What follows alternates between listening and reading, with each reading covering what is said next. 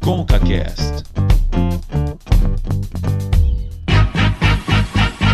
Chega, que mundo é esse? Eu me pergunto. Chega, quero sorrir, mudar de assunto. Falar de coisa boa, mas na minha alma ecoa agora um grito. Eu acredito que você vai gritar junto. Chega. Começando com o CaCast, episódio 38, especial de férias, e eu sou o Cauê Martinelli, e nós vamos falar sobre temas de comportamento. Tudo bom, Davi? Olá, meu amigo Cauê, tudo bem? As férias estão boas? Tá tudo certo aí, amigo? Você- Cara, Eu consegui fazer vários nadas, né, nas minhas férias, porque obviamente estamos no meio de uma pandemia, então eu não consegui viajar pra nenhum lugar. Não sei se é o caso de quem nos ouve agora. Mas, né, estamos aí, estamos curtindo. Pelo menos tô descansando, não posso reclamar não, cara. É, eu acho que essas férias aí é pra descansar mesmo, né? Porque não pude fazer muita coisa que a gente tinha costume de fazer. E, cara, é ficar deitado no sofá, na cama, assistindo seriado, escutando com cast, assistindo alguma coisa, né? Só isso, né? Eu confesso que depois pra voltar no ritmo vai ser difícil, até pra gravar o CaCast, mas vamos lá, né? Bom, o programa de hoje, inclusive, é sobre comportamento, mas não nesse sentido. É, A gente vai relembrar, aqui a gente vai colocar alguns melhores momentos de programas que foram bem marcantes pra gente, que ajudou muito na, na questão do aprendizado, imagino pra você também, né? É, que é, a gente falou sobre padrão de beleza, que foi até hoje, Davi, não sei se você sabe, é o episódio mais escutado da história do ConcaCast. Lembrando que o ConcaCast no ano passado foi escutado em mais de nove países do mundo inteiro, obviamente. E o padrão de beleza é o, é o país, é o episódio mais escutado.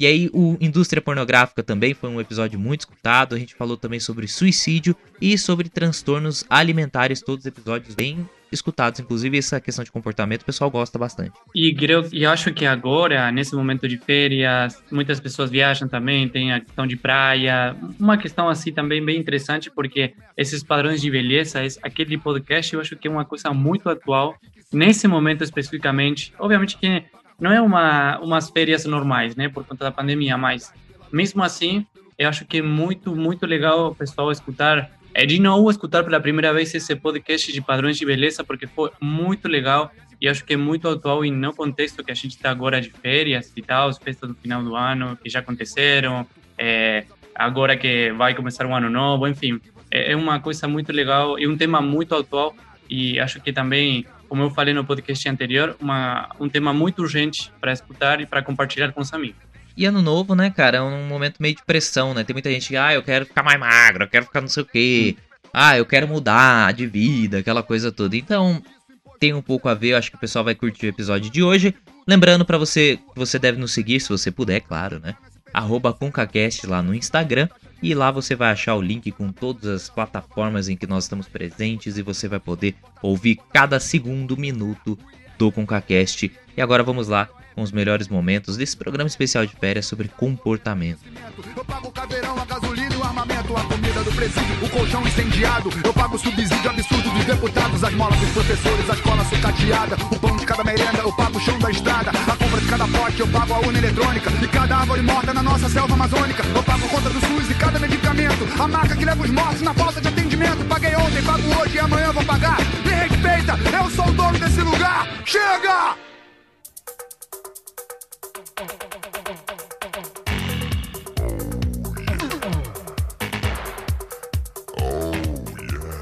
Bom, a gente tá aqui então com essa galera pra gente falar um pouco sobre pornografia, a indústria pornográfica, né, e as consequências que ela acaba tendo, que ela acaba tendo na, na sociedade, no comportamento das pessoas e tudo mais. É, agora, uma coisa interessante é que, eu não sei se talvez seja a internet, né, a indústria pornográfica hoje movimenta 75 milhões de reais por ano aí em todo o mundo, né, talvez até mais, esse valor deve estar mais atualizado. Mas antes a pessoa, né, que queria consumir pornografia, ela tinha que ir numa banca de jornal, numa locadora e tinha um lugar específico, então era uma coisa mais vista ali, né? Agora com a internet, a pessoa tá ali, ela faz o que ela quer, ninguém vê nada, né? Vocês acham que a internet de alguma maneira facilitou muito e tirou um pouco dessa vergonha das pessoas de consumirem a indústria pornográfica? Só mais um dado aí, Cauê, é, que eu li que a pornografia, é, digamos que é a indústria, entre aspas, que mais dinheiro movimenta por ano, é só por embaixo do, da indústria da arma, das armas e por cima do, do tráfico de drogas. Você imagina como como impacta em questão assim é, do dinheiro e como é importante nesse sentido, é, é, como lucra essa indústria, vamos chamar de indústria entre aspas. Né? O, o Cauê, deixa eu fazer uma. Não, pode, pode falar. Não, eu ia comentar assim que como é um tema muito tabu, né, falar sobre pornografia, vender pornografia, acaba que não tem uma regulamentação né? Então, assim, existe um monopólio em cima da pornografia. Então, a maior parte desse dinheiro vai para uma empresa só, né? Então, assim, que comprou todas as outras. Então, assim, é, tem uma empresa que chama MindGeek, que tem oito dos dez principais sites, assim, de, de distribuição de conteúdo pornográfico. Mas que uma das fortes causas, né, pensando como sociedade, e, que pode levar a ter um risco de suicídio, principalmente entre jovens, é essa questão da desigualdade social e os altos índices de violência. Faz sentido, até para mim faz sentido, né? Se a gente parar para analisar numa, numa questão mais ampla assim, mas faz sentido essa questão social ser tão forte a ponto de levar a pessoa a pensar no suicídio? Não, para mim faz, com certeza, porque quando a gente vai avaliar os fatores de risco que estão associados para as tentativas de suicídio, né, para os casos em que a gente uh, tenta investigar assim, o que, que deixou essa pessoa mais propensa a tentar. Né? Normalmente o que a gente observa são fatores mais endógenos, né? então da história de vida da pessoa, das condições psicológicas, de doenças prévias, de vulnerabilidades biológicas, fatores genéticos mas tem um peso bem importante das variáveis exógenas, vamos dizer assim, né, do que vem de fora.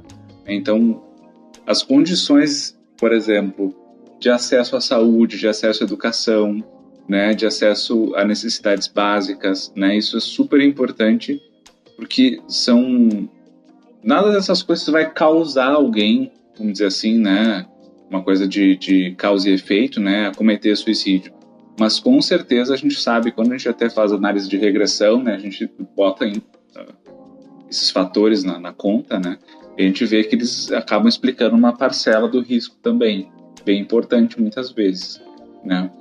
E não só no sentido assim de da pessoa estar tá exposta a uma série de adversidades, mas especialmente naquela fase crítica onde talvez ela estivesse piorando, tivesse por exemplo, um quadro muito comum, né, de depressão, onde a pessoa vai piorando, piorando. Se a pessoa tivesse acesso a outras condições, talvez ela conseguisse um acesso a tratamento, né, conseguisse um acesso a uma assistência social, né, conseguisse talvez até uma estrutura de grupo de apoio primário mais estruturada, né, enfim, mas acaba não tendo. Então, talvez até um quadro que talvez em condições melhores não evoluiria para uma tentativa de suicídio, por não ter essa base de apoio, muitas vezes acaba evoluindo para isso porque não tem esse espaço na vida da pessoa. Né? A questão que, que, eu, que esse assunto traz para a gente, cada um tem uma rotina, vocês colocaram aí e a gente brincou sobre isso, mas até o, o Davi trouxe, né? Em 2004, a marca Dove conduziu um estudo chamado A Verdade sobre a Beleza. E aí eles entrevistaram lá 3.200 mulheres e dessas mulheres, 84%, né, em, com idades entre 18 e 64 anos, elas queriam mudar alguma parte do corpo. E 94% das adolescentes entre 15 e 17 também tinham esse desejo. Por que, que será que isso acontece, entendeu? Você não se você se vê e não tá feliz com aquilo que você tá vendo. Quando é que essa, essa busca pela beleza, por estar tá bem consigo mesma ou consigo mesmo, é, ultrapassa os limites do que seria, entre aspas, normal? Eu só vou pegar um gancho, já que você falou da Dove. Eu não sou paga pela Dove, mas eu sou apaixonada pela, pelo marketing da Dove. Eles têm um marketing muito inteligente, e aí, que seja a intenção do marketing, ou que seja a intenção de mudar um conceito de beleza mesmo, eu não sei qual é a intenção, mas o, o resultado é muito legal. E eu adoro vários experimentos que a Dove faz, dentre eles, é, eles fizeram um experimento, colocaram umas mulheres na sala de espera e depois pegaram aqueles caras que fazem, tipo, retrato falado e pediram para a mulher se descrever primeiro. E aí a mulher descrevia o rosto, assim, o busto e o rosto, né? E daí ele fazia o desenho. E aí ele pedia para outra mulher entrar, que estava com essa mulher na sala de espera, e descrever essa mulher que estava lá.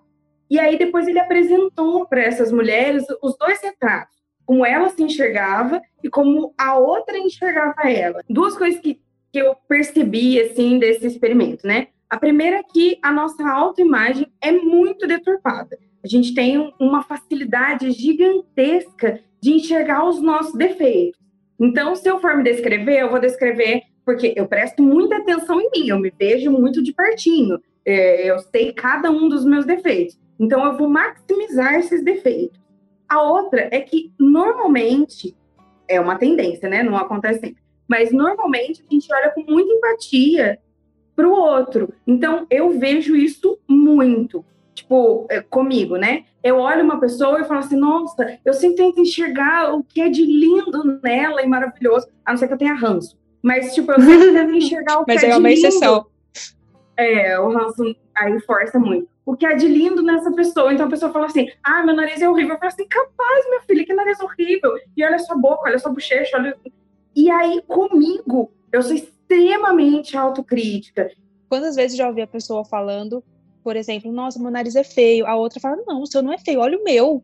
Tipo assim, por que, que eu preciso me rebaixar, rebaixar o meu nariz para falar que o da outra é bonita, entendeu? O meu é bonito do meu jeito, o seu é bonito do seu jeito, o seu combina com o seu rosto, o meu combina com o meu rosto, né? Então vai muito disso da gente se comparar demais, né? Tudo tudo gira em torno disso, da comparação, é a gente se comparar com aquilo e achar que aquilo vai ficar bom na gente também, mas muitas vezes não. Quantas vezes a gente olha pro cabelo de uma pessoa e fala, nossa, aquele cabelo é lindo. Mas se você colocar aquele cabelo em você, talvez não fique lindo, porque combina com a pessoa, combina com a personalidade dela, combina com o estilo dela, entendeu? Quantas vezes eu já vi, tipo, um cabelo lindo é, em uma pessoa e eu falei, nossa, que lindo, queria ter o cabelo daquele jeito, mas em mim ia ficar péssimo, porque o meu estilo não é aquele, não tem nada a ver, entendeu? Vai muito da personalidade, vai muito de tudo, né? Acho que a gente tem que parar com essa coisa da comparação, de ficar achando que eu tenho que ser igual e todo mundo tem que ser igual e aquilo é universal, né? Eu trabalho aqui em Porto Alegre num ambulatório que é especializado em vítimas de trauma. E lá, como o atendimento é gratuito, a gente atende muita gente em vulnerabilidade social, né? E é o que a gente observa, né? As pessoas chegam lá com preocupações que a gente, como eu sou psicólogo, né? E a gente lá como ambulatório de atendimento psicológico, não tem muito o que dar conta, né? Ah, às vezes são problemas que um assistente social muito melhor faria. Não, e que, que é importante o que você fala, Marcelo, porque eu, eu sem desmerecer as campanhas eh, de prevenção ao suicídio, né, porque eu acho que são muito importantes, mas muitas vezes tem consignas assim, tipo, tem que falar, tem que contar como você se sente, e tem situações tão extremas, é, como você falou, um cara que tem que levar é, comida na mesa para os filhos, um cara que já não, não, não tem trabalho, que não consegue trabalho, que tem tanta, tanta coisa para pensar, que você chega nele e fala, tem que falar, tem que contar como você se sente. E o cara vai falar, mano, não tenho tempo para pensar, eu tenho que trabalhar para alimentar meus filhos. E eu acho que essa Exatamente. situação de vulnerabilidade é, é, fala de uma ausência, talvez, do, do Estado ou, ou as organizações em relação a essas pessoas que realmente sobrevivem no mundo dia a dia e não têm esperança de um futuro melhor. a gente vai ter esferas de problemas, né? Então, quando a gente está falando aqui, né, das campanhas e busque ajuda, né, faça terapia, né, fale com, né, a gente está falando de pessoas que, em certa medida, têm as outras coisas meio resolvidas já, né? Uma, uma coisa que, você colocou que eu acho que é um ponto bem importante aí, e aí eu acho que a gente já vai indo mais para uma questão adulta da coisa, né? É, de, de pessoas que vivem uma vida sexualmente ativa, e aí a Bia vai ser especialista para poder falar sobre isso, mas eu acho que esse é um dos grandes, é, eu diria, pontos negativos de um grande consumo de, de, pornografia que a gente tem ao redor do planeta, né? Ah, eu, eu, eu, lembro de ter visto pesquisas, Cauê que fez pesquisa recentemente na internet aí, não apagou o histórico ainda, pode dar uma procurada aí para saber se é isso mesmo. Mas... Até, o, final eu apaguei, é eu apago. Ok. É, mas é, até onde eu sei, a, a maior parte do conteúdo que a gente tem hoje na internet, se eu não me engano, o primeiro ou segundo maior de conteúdo bruto que tem na internet mundial é pornografia, né? Então, assim, é, é, é, e o porquê que as pessoas vão atrás disso? Porque, sendo bem sincero, e aí a Bia vai saber dizer, pô, as pessoas não, não, não ficam, é, tipo, pilhotando a vida sexual uma das outras, porque as pessoas têm, né, é, não, não, vão se abrir 100% em relação a isso. Só que aí é, você tem uma busca por esse tipo de conteúdo, por vários motivos, e aí a, a, a, a compreensão do que é uma relação sexual saudável pode ficar muito deturpada, principalmente porque a maior parte dos consumidores são homens, por parte dos homens. Então, é, muitas vezes ele pode querer reproduzir na casa dele, com a esposa dele ou com a namorada, enfim, são vários os tipos de relação que a gente tem aí, é o que ele vê na internet. Só que aquilo que está na internet, vale a pena lembrar que é uma coisa encenada a maior parte das vezes quando você está falando de filmes, né? É, então, é, uma coisa é o que acontece na frente de uma câmera, outra coisa é o que acontece entre quatro paredes de verdade. E aí você começa a ter algumas dificuldades, inclusive de relacionamento, por conta disso. A Bia tá, falou aí, é, antes da gente começar a gravar, que ela está terminando um, um processo para ser terapeuta sexual, é, e eu acho que boa parte das pessoas que procuram uma terapia sexual provavelmente é porque deve ter alguma deturpação no que entende como uma relação sexual saudável, né, Bia? Com certeza. E aí a gente tem uma conversa longa sobre os impactos, né, que a pornografia causa na vida das pessoas. Se quiser, eu já posso começar agora.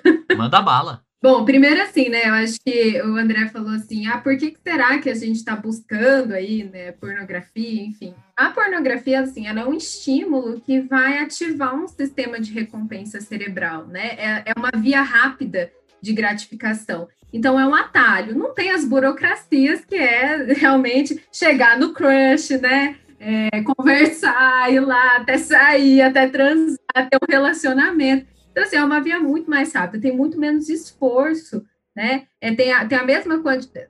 Vamos, vamos pensar assim, não quantidade, qualidade, enfim, de prazer, mas você tem uma gratificação, você tem um prazer sem ter todo esse esforço de realmente ter que se relacionar com uma outra pessoa, né? Não que uma coisa exclua a outra também, né? É, mas assim, como a gente também não tem educação sexual de qualidade, como a gente estava falando, a gente não aprende sobre o nosso corpo, é, como ficar sob controle das nossas sensações corporais, sem essa interferência aí de estímulos externos, né, de nos concentrar nessas sensações, a pornografia ela vai é, ser muito mais, influenciar muito mais na nossa vida, né? Quando vocês falam assim, ah, o que, que seria uma relação sexual saudável, né? Ter uma sexualidade saudável, é justamente a gente aprender a ficar sob controle das nossas sensações corporais sem ter um roteiro. E o que a pornografia nos ensina é mais ou menos esse roteiro, como deve ser, ensina como que deve ser um desempenho ali masculino, feminino, que seja, e realmente quando a gente vai olhar para as disfunções sexuais, isso vai aparecer bastante. Não teve uma educação sexual de qualidade, como ninguém tem, né? Vamos combinar, nem eu tive, nem ninguém aqui deve ter tido aí,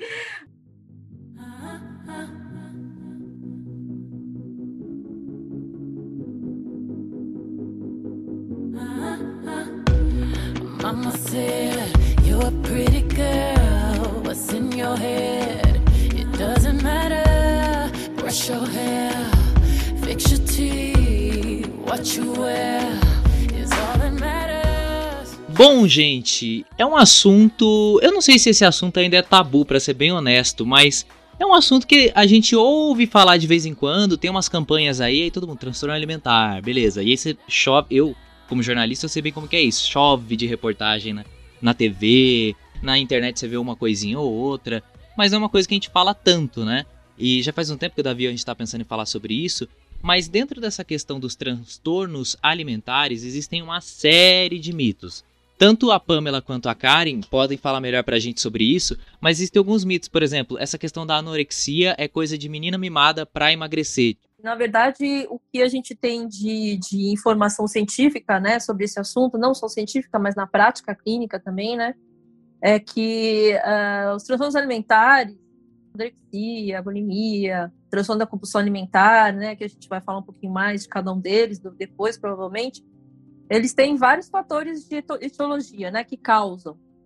Né? Então, existem os fatores individuais, né, que são é, características individuais, de personalidade, psicológicas, tem também os fatores familiares, que é a dinâmica familiar que esse indivíduo ele vive. Uh, tem fatores genéticos, tem os fatores socioculturais, que também é um tema que a gente pode aprofundar bastante, né? A questão da influência da mídia, né? Uh, e geralmente eles, eles são detonados por uh, não por uma, né? Você mesmo falou, ah, coisa de garota mimada, né? Uh, na verdade, tem todos esses fatores por trás, né? Do surgimento dessas doenças. Então, não tem nada a ver com a questão de ser mimado, né?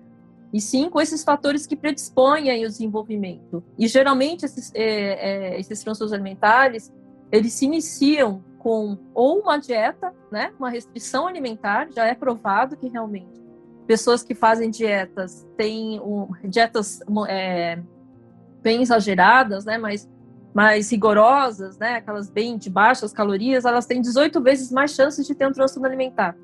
Se elas tiverem todas essas predisposições anteriores que eu estou comentando, né, individual, familiar, genética, é, tem que ter todos esses fatores para desenvolver, para a gente entender que realmente não é uma questão de ser mimado, e sim por uma questão de predisposição. Não, aí você comentou essa questão da, da questão corporal e tudo. Tem até episódio que a gente falou bastante sobre isso, é, não sobre transtornos alimentares, mas sobre a questão do corpo e como a gente se enxerga, que é padrão de beleza, episódio número 13. Pessoal, escutem lá. É, mas, ô Pamela, você que viveu isso, vamos dizer assim, na pele, eu conheci pessoas que tinham problemas em relação a transtornos alimentares e tudo mais, e às vezes a pessoa não aparentava. Tipo, tem aquela pessoa que emagrece muito, fica muito magra, e tem gente que não aparenta e de repente ela fala, ah, eu tenho transtorno alimentar. E você fica assim, meu Deus, como que essa pessoa tem? Sabe aquela coisa da pessoa que tem depressão e não parece? Nossa, essa pessoa é tão feliz. É, não sei se você chegou a viver algo parecido ou na tua experiência como jornalista, fazendo documentário, se você viu algo assim, entendeu? Não, mas foi exatamente o meu caso, assim, porque para você ter noção, é, poucas pessoas sabem, assim, é a primeira vez que eu tô realmente falando, assim, publicamente sobre o assunto, né? Porque Exclusivo. já tem algum tempo. Exclusivo, gente, é a manchete.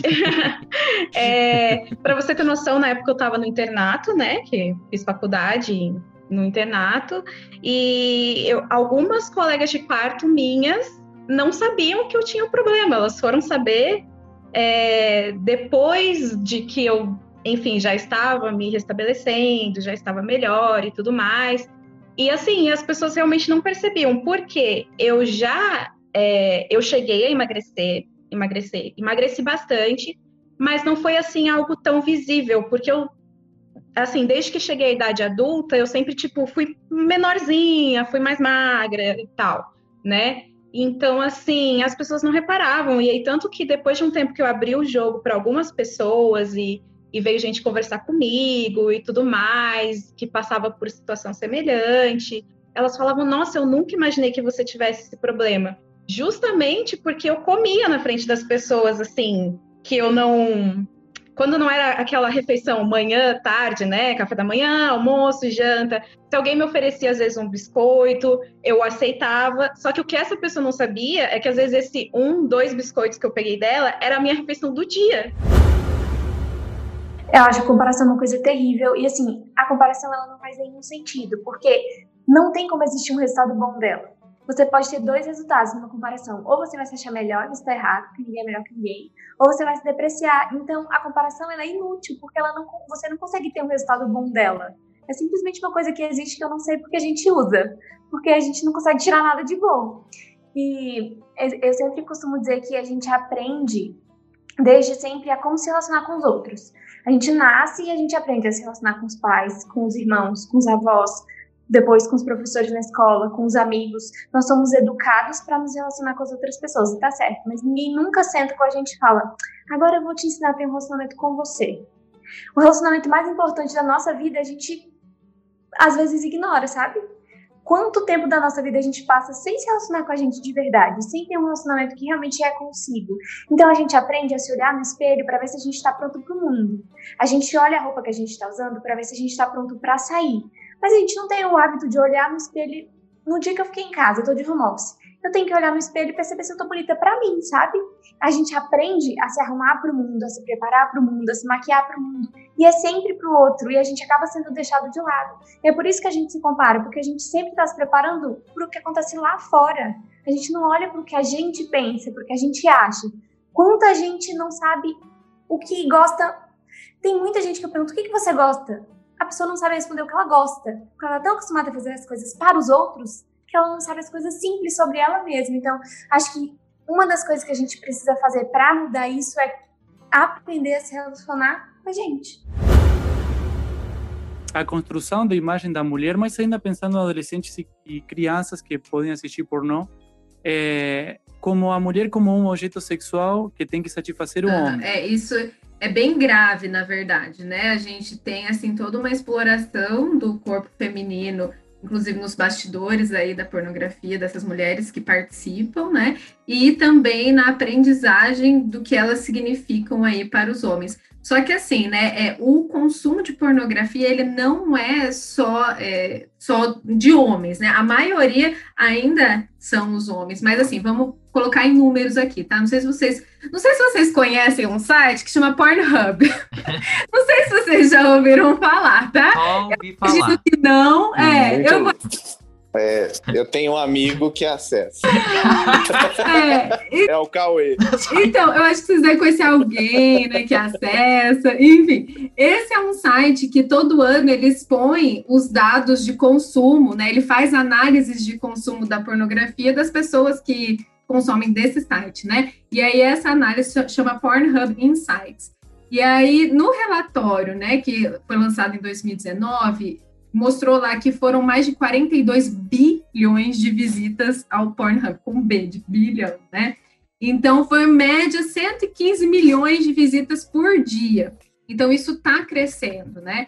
É, e a gente olha assim, que hom- esse público, né, o masculino, ele é realmente o que mais busca, porque também ele é mais incentivado para isso, né? Tem muito menos repressão sexual masculina do que feminina, né? É, grande parte, assim, os amigos acabam falando mais do assunto, enfim, é culturalmente esperado que os meninos assistam, né? E até na clínica, assim, quando eu atendo, né, é, homens e mulheres, né, com disfunções sexuais, por exemplo, ali 100% dos homens, né, assistem pornografia, enfim, as mulheres, né, que apresentam alguma disfunção sexual, que é por conta ali de uma repressão sexual, vamos supor um vaginismo, não sei se vocês já ouviram falar, que é a contração involuntária dos músculos da vagina, que não permite uma penetração, é, a gente vai olhar assim, que não, nunca viu, né, não, não sabe, não, né, nunca acessou, enfim, então, assim, a gente olha que é, o aumento do engajamento do consumo de pornografia por mulheres atualmente está relacionado a uma maior liberdade sexual feminina. Só que também somos afetadas sobre os impactos que essa é, pornografia traz, né?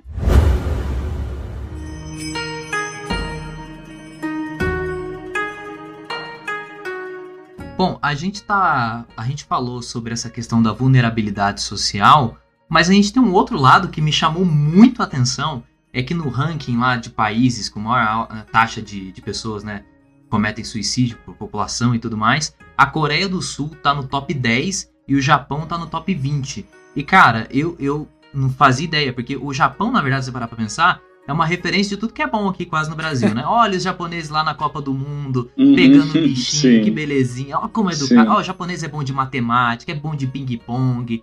O, o japonês é tido como exemplo de, de pessoa, inclusive, correta e tudo mais. Sobreviveu Agora- às bombas e, e É. saiu É. o país pra frente. É, o país foi pra frente depois de Hiroshima e, tudo, e Nagasaki e tudo mais. A- agora, a, a questão que eu, que eu coloco é por que, que será que esses países eles entram muito? Eu já ouvi falar que tem muito a ver, inclusive, com essa coisa deles serem tão certinhos que existe uma pressão social muito grande, entendeu? Acho que principalmente no Japão tem uma coisa de honra ali. Eu não posso desonrar meus familiares. Claro, a gente não se aprofunda muito porque não é a nossa realidade, né? Mas o que a gente sabe é que tu tá no caminho certo do teu raciocínio, né? Então essas questões de rigidez social, né? E de exigência, né? E junto com essa exigência vem a questão da vergonha, né? Então isso acaba são fatores de risco em qualquer situação, né? E assim como a gente pensar alguém aqui que tem vulnerabilidade social no Brasil e olha para o seu futuro e não vê nenhuma chance de melhora, alguém numa sociedade dessa super exigente que vê que tipo já já estragou a vida porque não conseguiu emprego tal, porque foi, enfim, não seguiu a carreira tal, também vai olhar para frente e não vai ver perspectiva de uma vida melhor, né? Então, assim, a pessoa está descontente com onde ela está e não vê chance de melhora. isso causa um, uma, um, um, psicologicamente, agora entrando nesse âmbito, que a gente chama de desesperança, né? E desesperança é um dos maiores fatores de risco para a tentativa de suicídio.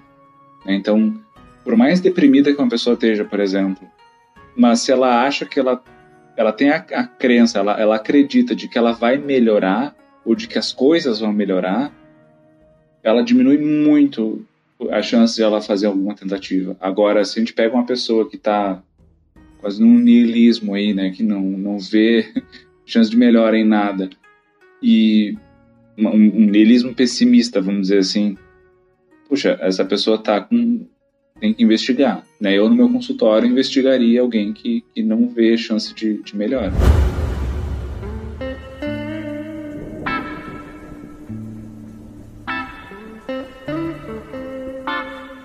O que falou aí, André, é, de piada, mas é uma coisa também muito interessante, que eu acho que a gente vai falar depois disso, mas é, obviamente que ninguém vai reconhecer é, ou, ou, quando você fala pornografia, seja com adolescentes, ou seja com pessoas adultas, sempre vai, vai ter esse tons assim de piada, de coisa engraçada. E também tem essa questão de tabu, ninguém vai falar, mas é uma coisa que acontece, é, é uma realidade.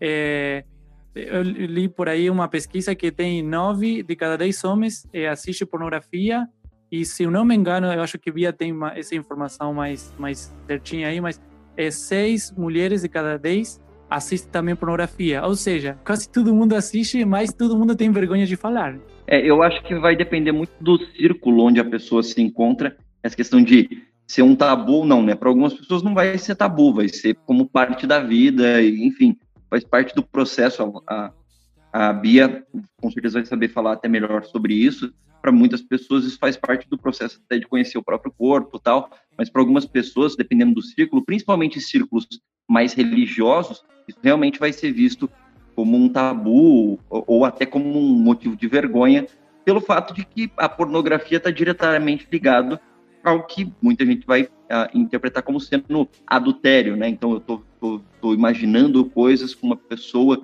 que não é a minha mulher, que não é meu marido, e isso causa uma vergonha, isso inclusive causa uma situação é, até de, por exemplo, dependendo do círculo religioso, a pessoa é afastada da, das relações sociais por conta de, de, sei lá, ter uma situação pornográfica exposta ou alguma coisa do tipo.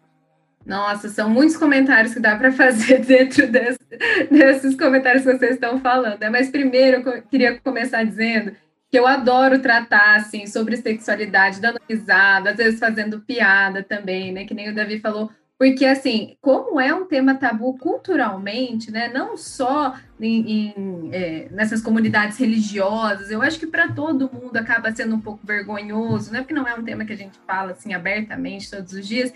Então, através da piada, é que a gente tem essa permissão de falar sobre sexualidade. Então, assim, todo mundo quer falar.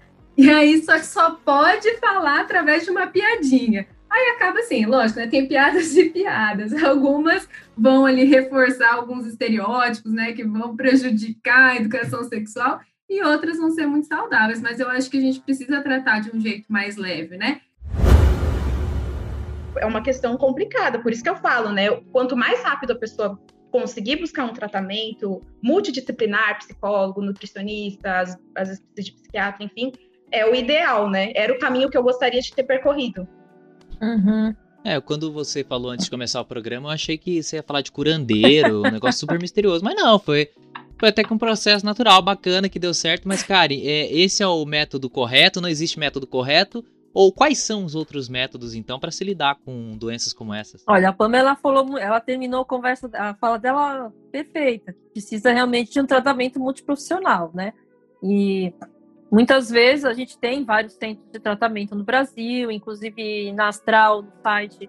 Depois, se vocês puderem deixar referência para as pessoas que quiserem buscar tratamento, a gente tem um mapa do Brasil e a gente tem vários locais de referência de tratamento, públicos e privados, né?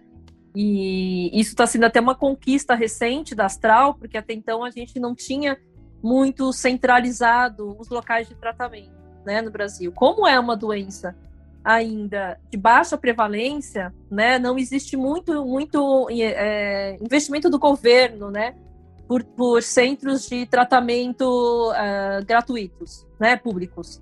Então, existe uma grande dificuldade de encontrar tratamento, como a Pamela falou, assim, não é todo profissional que sabe identificar, não é todo profissional que está, a, a que está preparado para atender um paciente com transtorno alimentar, por isso que existem também cursos de aperfeiçoamento, especialização, é importante em quem quer trabalhar com, essa, com pacientes né, com transtornos alimentares, eles precisam se aperfeiçoar. É uma doença bem complexa, bem difícil de lidar, né? Então, quando ela fala assim, por último, o psiquiatra, porque as pessoas às vezes têm um preconceito de procurar um psiquiatra. E muitas vezes o caminho pode ser começar com um psicólogo, com um nutricionista, para depois entrar no psiquiatra. Por que, que precisa do psiquiatra? Ela mesma comentou que ela estava com transtorno de ansiedade, né? Então, é, muitos dos transtornos alimentares eles estão associados com outras doenças psiquiátricas, depressão, transtorno de personalidade, toque, né, que é aquele transtorno obsessivo compulsivo, que é aquelas pessoas que têm mania de limpeza, né? Isso, isso são transtornos psiquiátricos e o transtorno de ansiedade que ela comentou, né? Depressão, que é o mais comum, a depressão, é, que às vezes estão juntos com os transtornos alimentares. Por isso que o psiquiatra também tem que trabalhar junto, porque muitas vezes tem que entrar com medicação né? Então, a maioria dos pacientes que são tratados com transtornos alimentares, eles utilizam medicação, né, para controlar esses outros distúrbios psiquiátricos associados. E também muitas medicações para ajudar um pouco na compulsão, para ajudar um pouco nessa questão da insatisfação corporal, né?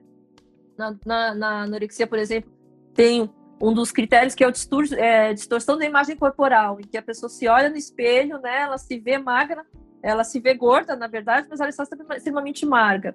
E é um distúrbio que ele mesmo com o tratamento, você não consegue uma recuperação total, como mesmo ela falou. Ai, até hoje eu não estou satisfeita com o meu corpo. Né? Isso vai acontecer, a pessoa pode se recuperar, mas ela vai sempre estar insatisfeita com o corpo. E eu lembro que eu já me frustrei várias vezes quando eu comecei a ganhar o meu dinheiro e aí eu olhava roupa pela internet. Sério, eu adoro comprar coisas pela internet, mas roupa não dá. Você olha lá aquela foto da pessoa com a roupa, você fala assim: nossa, gente, olha que legal essa roupa, vou comprar. E aí eu comprava, eu colocava e a roupa não ficava igual, cara. Eu ficava muito triste. E, e, eu lembro que eu falava para algumas pessoas, nossa, mas não ficou igual. Amigo, então, tu não vai ficar igual mesmo esse povo aí da foto, a camisa não é, não é a não mesma vai. coisa. Não vai. E aí eu até me lembro de uma entrevista é, da Boca Rosa, né, que participou até do Big Brother recentemente, é, ela, ela foi no Mais Você e ela tava lá dando entrevista. E a Boca Rosa é tida como um padrão de beleza para muita gente, ela é muito bonita e tudo mais. E aí a Ana Maria mostrou uma entrevista dela de, sei lá, 10 anos atrás. E ela era totalmente diferente, totalmente diferente. E conforme você vai.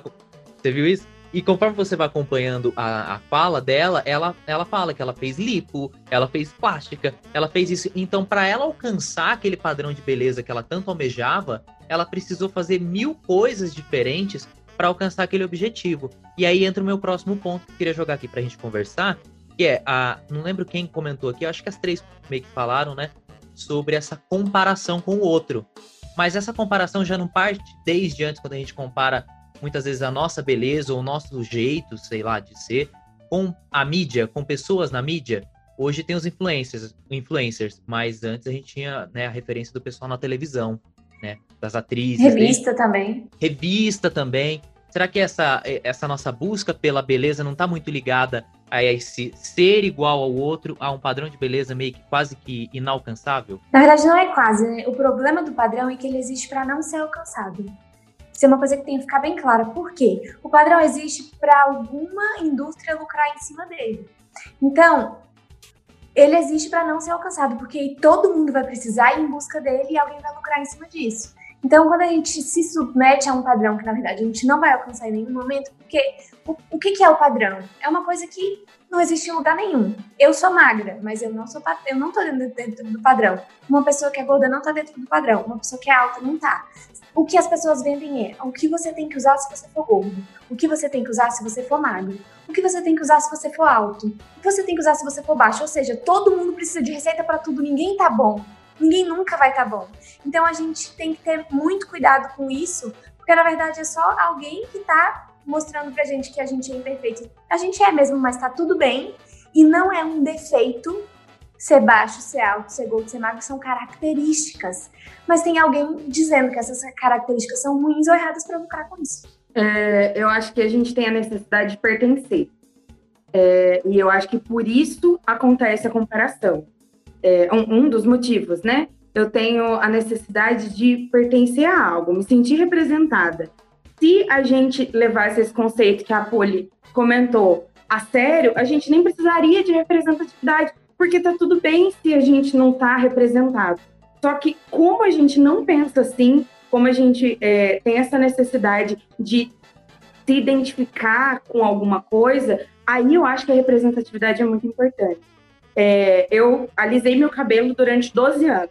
Quando eu era nova, né? Não que eu seja velha, mas quando eu era criança, não existiam produtos para cabelo enrolado. Então, não tinham atrizes com cabelo enrolado. E, tipo assim, pode achar exagero, mas as atrizes com cabelo enrolado eram a empregada, eram, tipo, em novela de época era escrava. E, e eu não sou negra, eu sou branca de cabelo crespo. Não, não tinha essa referência. Então eu alisei meu cabelo durante 12 anos e eu não tenho nada contra quem alisa o cabelo, alisa o cabelo seja feliz. Cada um tem que fazer o que quiser da sua vida.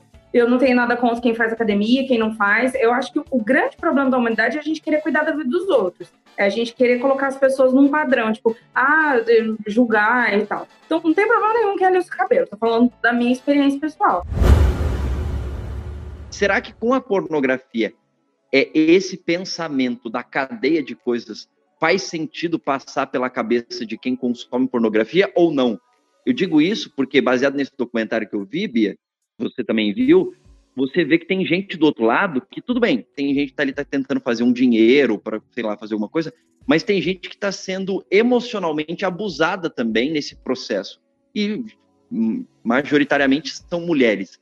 É, é, algo que deveria pensar na cabeça de quem consome pornografia ou não? Com certeza, assim, eu acho que a gente é, já tem, essa não é uma discussão nova, assim, pra vocês terem noção, desde a década de 70, né, é, com, com os movimentos feministas, começou, começaram assim, a se organizar e a discutir mais sobre esse assunto, né, então desde essa época tem surgido produções pornográficas alternativas, que fogem dessa pornografia mainstream, né? E muitas delas são feitas por mulheres nas produções e também para mulheres, o que não significa ser soft porn, tá? Não é isso.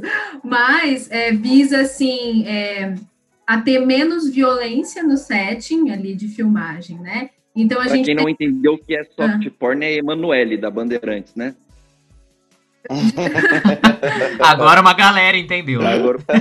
Pior que eu não sei essa referência, né? Juro pra você. Cine Privé. Década, década de 90, Cine Privé, Bandeirantes. Cine ah, A garotada ficava até meia-noite. Não tinha internet naquela época. Ah, tá.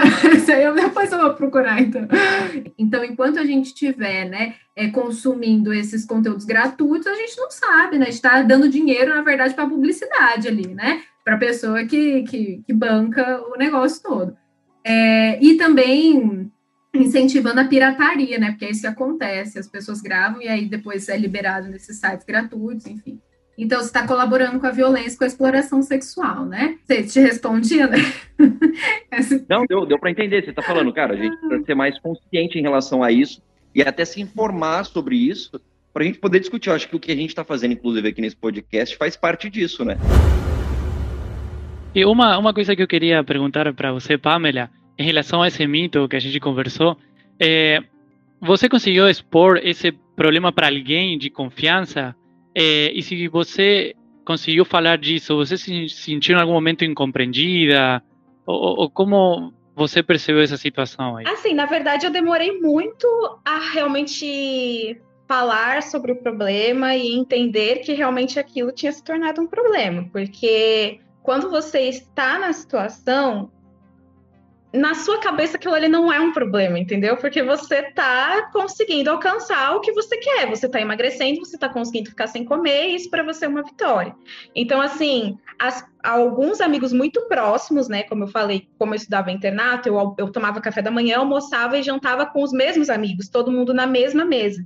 Então, assim, algumas pessoas começaram a perceber assim, ué, a Pamela não tá mais vindo no almoço a Pamela não tá mais vindo na janta. Tipo, um dia inteiro ninguém viu a Pamela em nenhuma das três refeições. Então, assim, só que na época, é, embora se falasse já desse assunto, não era algo assim que as pessoas sabem, e eu acho que até hoje não é algo que as pessoas sabem tanto sobre o assunto e realmente se interessam em saber sobre o assunto, assim, sabe? É, então eu lembro, eu lembro do dia em que eu tive que expor para minha mãe o que estava acontecendo, porque aí eu comecei a ter é, problemas de saúde, comecei a ter. É, o meu cabelo, na verdade, começou a cair muito, né? Eu tive muita, muita, muita queda capilar, e aí. Muito, gente, muito, assim. O meu cabelo caía de eu. Assim, quando eu acordava, o travesseiro estava cheio de cabelo, eu estava andando assim na rua, estava parada, eu sentia o cabelo caindo, sabe? Os fios de cabelo caindo, assim. Então isso começou a me desesperar e eu tive que falar para minha mãe. Falar, mãe, eu tô com algum problema, tô com algum problema de saúde, não sei, a princípio eu achava que era porque eu tinha pintado o cabelo, mas aí eu já tinha visto que não era, porque o cabelo tava caindo na raiz mesmo, e eu comecei a perder muito, muito, muito cabelo. E aí fui falar, e aí eu tive que falar pra minha mãe, e aí a minha mãe perguntou, tá, mas o que, que que tá acontecendo com você?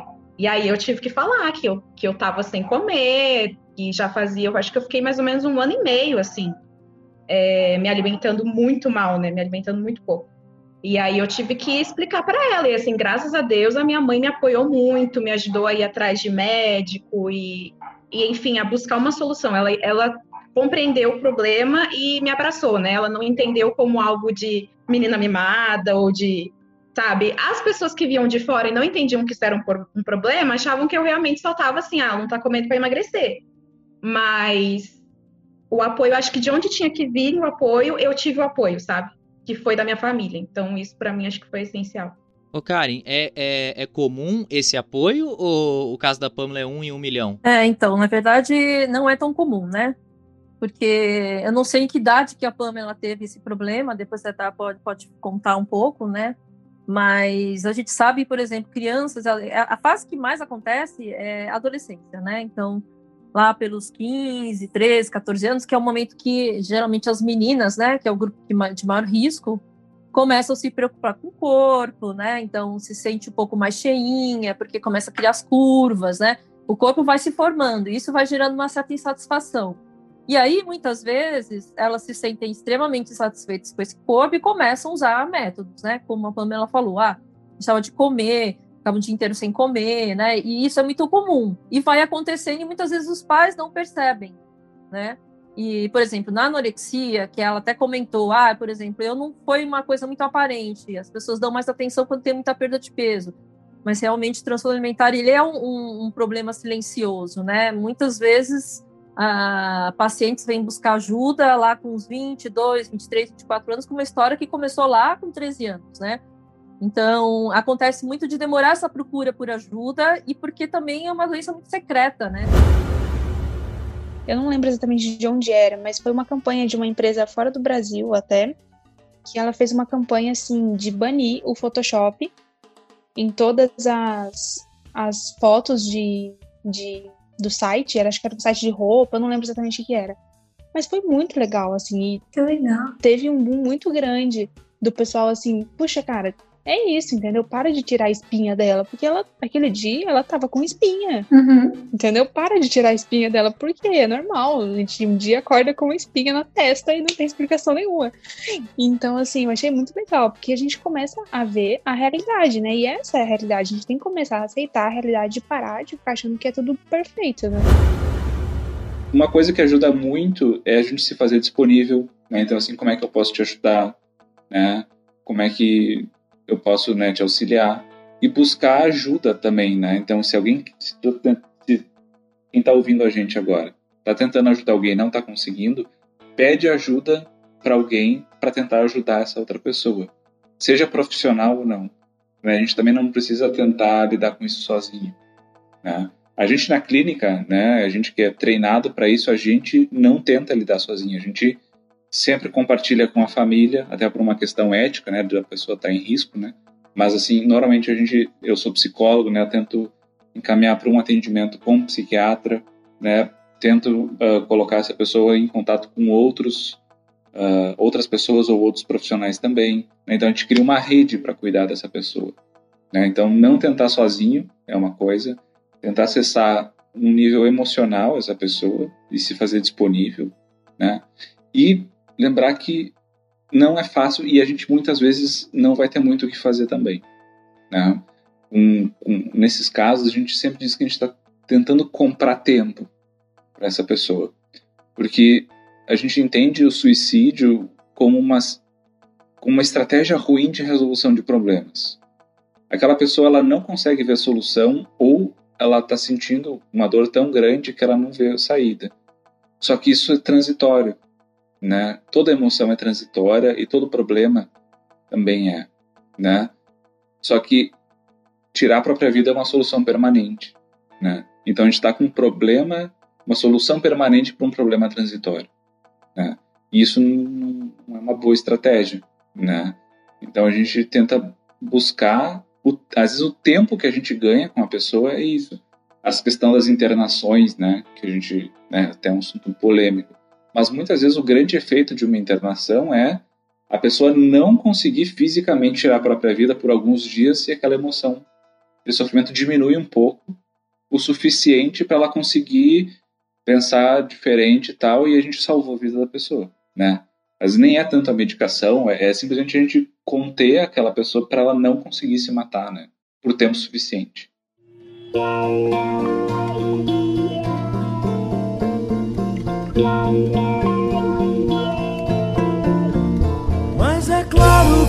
Sol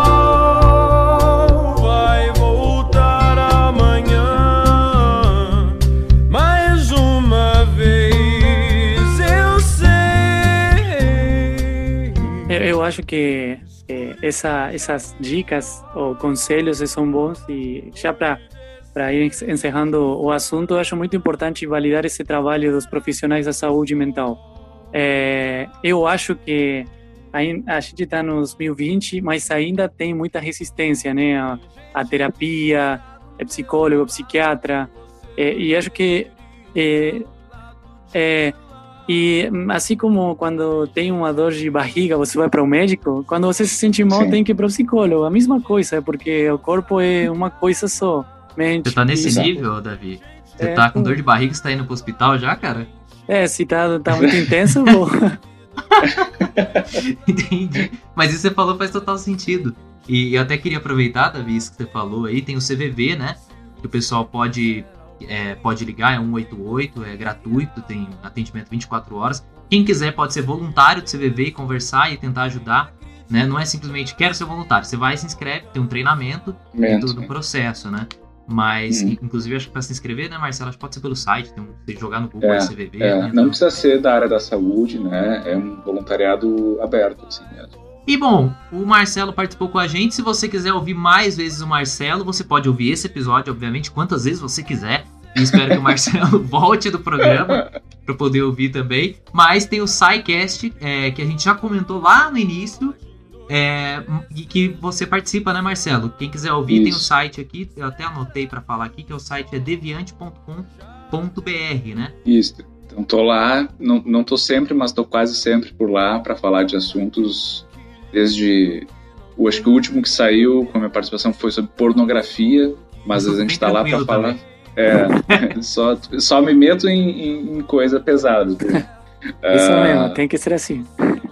É, e aí a gente está lá falando ou sobre ciência da parte de saúde, da parte humana, ou de exatas. Tem um time muito bom também que fala dessas coisas lá também. Cara, a gente está pensando em fazer um podcast falando sobre pornografia também. Você topa participar? Topa, topa. Pode, conta comigo aí.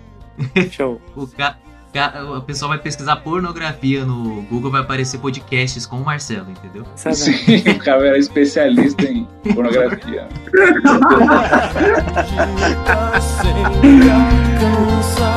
Quem acredita sempre alcança. Quem acredita